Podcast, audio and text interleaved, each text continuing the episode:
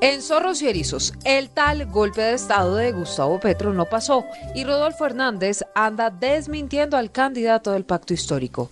¿Por qué y para qué mienten los candidatos? Estamos en Blue Podcast, Spotify y en todas las plataformas de audio, así que no olvide activar la campanita de las notificaciones para saber siempre cómo es que se va moviendo este mundo de los zorros y erizos de la política colombiana.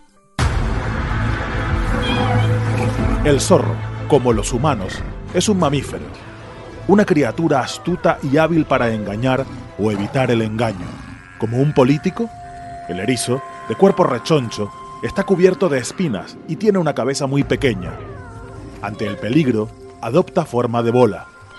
Como un político, Como en política todo es cuestión de método, la capital roja de Colombia. Y, y si lo veo, le, le voy a dar en la cara marica. Los miembros de la mierda, no es así. Mamola, como decía. ¿De qué, me, de qué me habla bien? Y el que me acabo de enterar. En votar, señores representantes.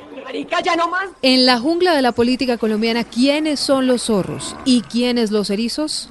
Ya les contamos. Hola, soy Silvia Patiño y con Pedro Viveros hablamos de política, de políticos y de las mentiras que dicen o las descachadas que a veces se pegan. Si no, que lo diga Santos. El tal paro nacional agrario no existe. Y llegó el día tan anunciado por Gustavo Petro. Porque el martes tienen pensado darle un golpe a las elecciones del próximo domingo 29 de mayo. Sí, el día del tal golpe de Estado, que diría Santos, no existe. Pedro, el registrador del siglo XXI, Alexander Vega, sigue en el cargo. Las elecciones en el exterior avanzan y nadie ha aplazado los comicios del próximo 29 de mayo. Silvia, ese sistema que utiliza Gustavo Petro, no de ahora, sino ya hace varios años, de tratar de crear unos escenarios especulativos donde él supuestamente ve conspiraciones por todas partes, ya se convierten como en... ay, ¿Cómo decirlo, Silvia? En, en el fruto normal de cada día en materia política cuando uno habla de Gustavo Petro.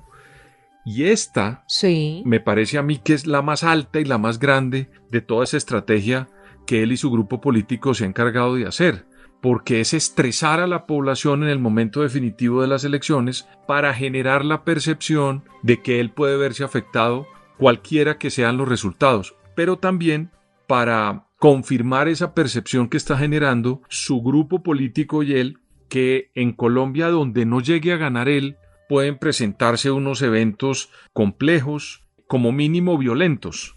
Y a mí me da la impresión que eso, como cuando nosotros descubrimos que una persona está constriñendo un elector o le está comprando el voto, esto también, de hacer este tipo de aseveraciones, que en mi opinión es una especie de bullying contra la democracia o matoneo contra la democracia, pues hombre, no le favorece. Mire usted que ya llegamos a esta fecha y no ocurrió absolutamente nada. Y además, la persona que supuestamente de una campaña le había dicho algo a Gustavo Petro, su jefe político, el doctor Rodolfo Hernández, negó absolutamente Pero todo. no se me adelante. Ah, no se me perfecto. adelante que ya vamos para allá. Lo que le iba a decir Pedro, justamente con respecto a eso, es que desde Barranquilla Petro, casi que pescando en río revuelto a ver quién ah, caía o quién le seguía la cuerda, convocó a dos campañas, a la de Sergio Fajardo y a la de Rodolfo Hernández.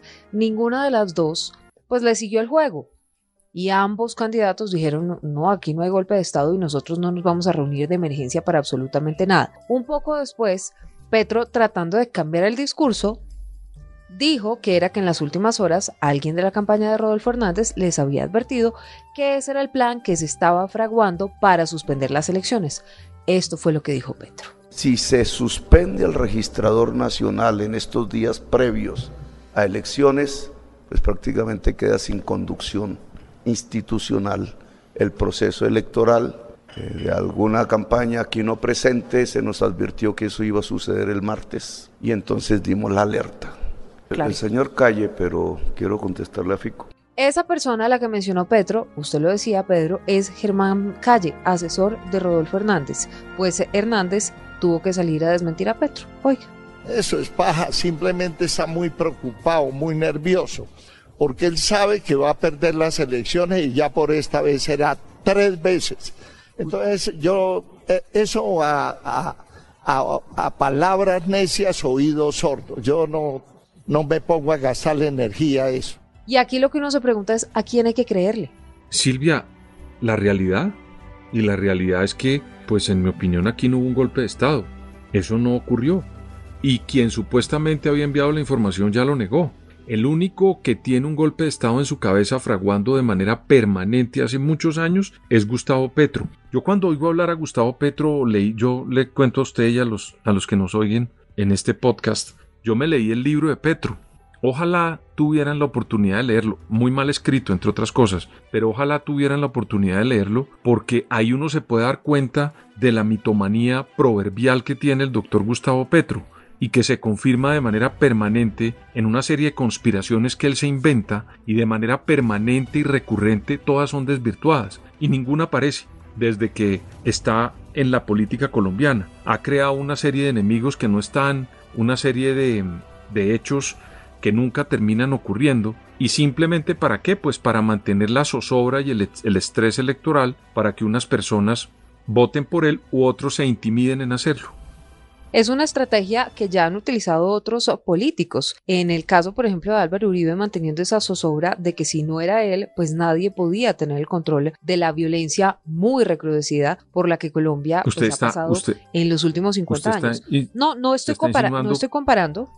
No estoy comparando, eh, solamente le estoy diciendo que, utilizan metodologías similares. En este país utilizan metodologías muy similares para generar zozobra en la población y que la gente crea que ellos son los únicos que pueden salvar este país. En el caso de Álvaro Mesías, que pues, llaman.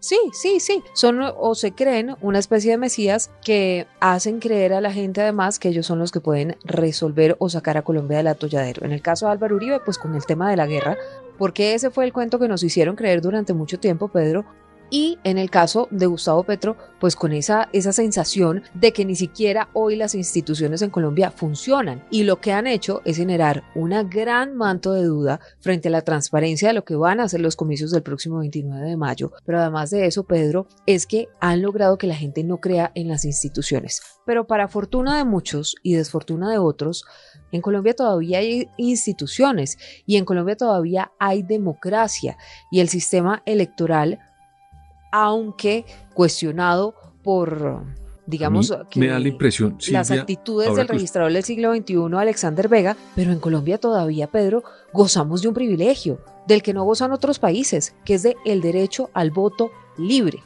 A mí me da la impresión que ese nombre que usted acaba de mencionar, el señor Alexander Vega, y ojalá que los colombianos y los que están oyendo el podcast se acuerden siempre de ese nombre, porque yo creo que es la persona que nos ha llevado en materia electoral a esto que estamos viviendo en Colombia. Una persona que no estaba preparada, que salió elegida con un manto de duda, que no aparece en los momentos trascendentales. Silvia, es increíble cómo un registrador, con todas las falencias que hubo, no, no, no habla.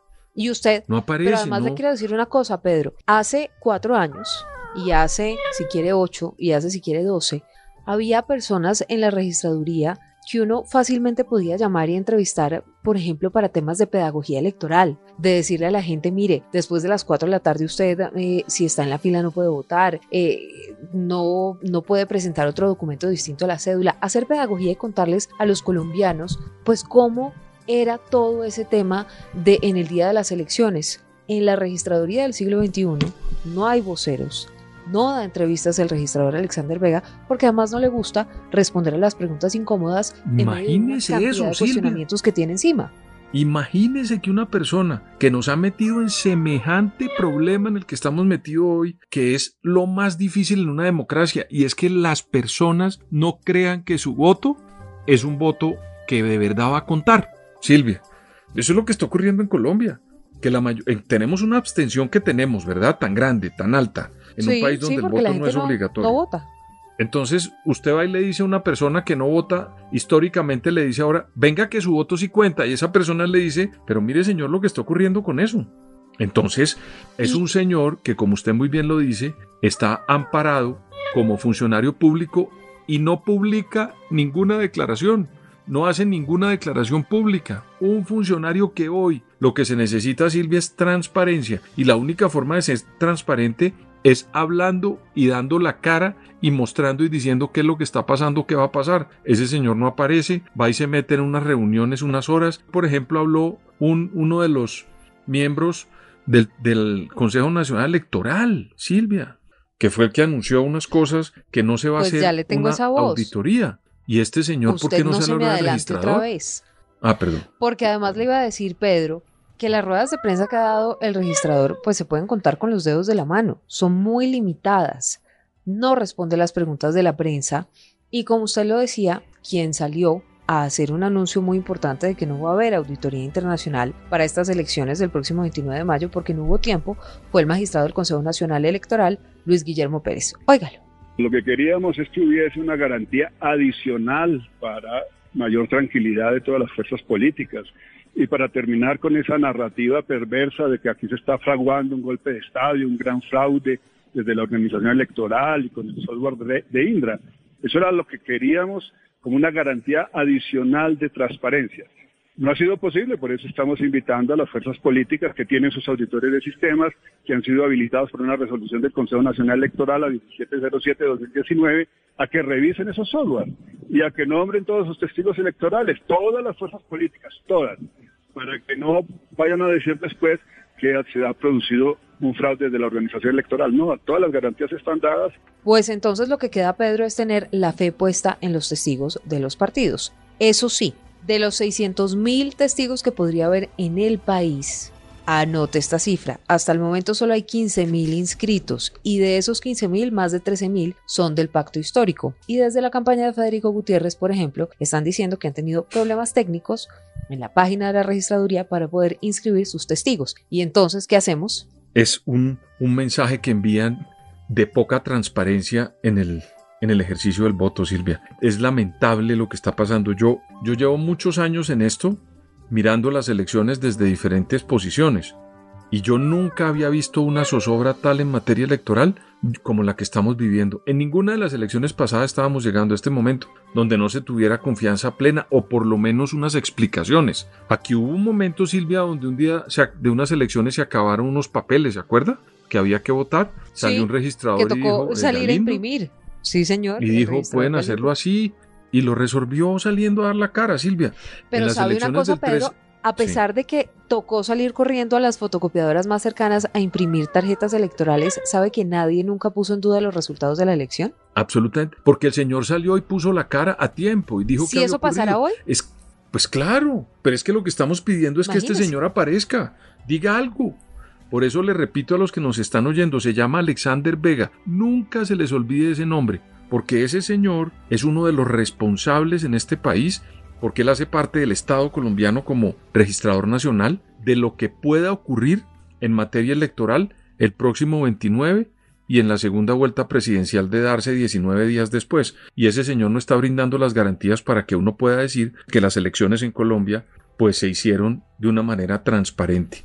Yo, Silvia, créame lo que le estoy diciendo, nunca había visto a cuatro días de las elecciones que uno no supiera de boca del registrador qué iba a pasar, cómo se iba a manejar. Le repito, dijeron que no había una auditoría internacional. Ok, eso se puede dar por 10.000 razones, pero que el registrador salga y ponga la cara y cuente qué pasó, para que los colombianos sepamos. Es lo mínimo que puede hacer y no lo ha hecho. Aquí, Silvia, todavía no se han entregado las, las, las credenciales de senadores de la República, porque todavía tiene un problema con cerca de 750 mil votos, que entre otras cosas aparecieron en lugares, Silvia, que no estaban zonificados y donde manejan la registraduría cada uno de esos municipios. Imagínese usted dónde aparecieron esos votos. Entonces, en una elección como esta, que puede terminar siendo tan apretada, de repente ni siquiera la registraduría que tiene zonificado muchos municipios pueda tener la información de primera mano porque no hubo una garantía en materia de la verificación electoral. Muy grave, Silvia, lo que está pasando en materia electoral. Importante permitir la inscripción de los testigos electorales, de los testigos de los partidos. Importante que los partidos que no lo hayan hecho lo hagan porque tienen plazo hasta faltando dos días para las elecciones del próximo 29 de mayo. Y aquí, Pedro, lo que uno sí se pregunta es si habrá que prenderle entonces una vela a todos los santos para que se garantice la transparencia de las elecciones y esto, después del próximo 29, pues no vaya a resultar peor. Imagínese Silvia que el voto es lo que subsanó en un momento como el soberano. O sea, antes de la posibilidad que votáramos en una democracia, había un soberano que era el que tenía todos los poderes. Y de repente, sobre todo después de la Revolución Americana y Francesa, se inventaron la posibilidad de votar en la democracia. ¿Para qué? Pues porque el voto es la continuación de la soberanía. Es, que usted le entrega, el pueblo, que es el soberano, le delega a unas personas la soberanía por un tiempo. Imagínese, Silvia, que en este momento el voto está muy oscuro y hay muchas sombras en esa soberanía que le vamos a entregar a un señor el próximo 29 y la segunda vuelta por cuatro años. Le vamos a entregar la soberanía. Eso es el voto, Silvia.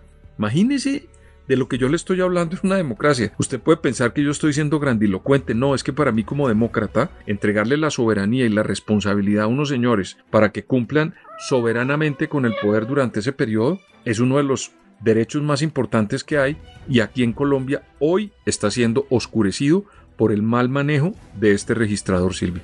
Lo decimos siempre, amanecerá y veremos, porque la última palabra la tienen los colombianos el 29 de mayo. De ahí para adelante veremos qué pasa.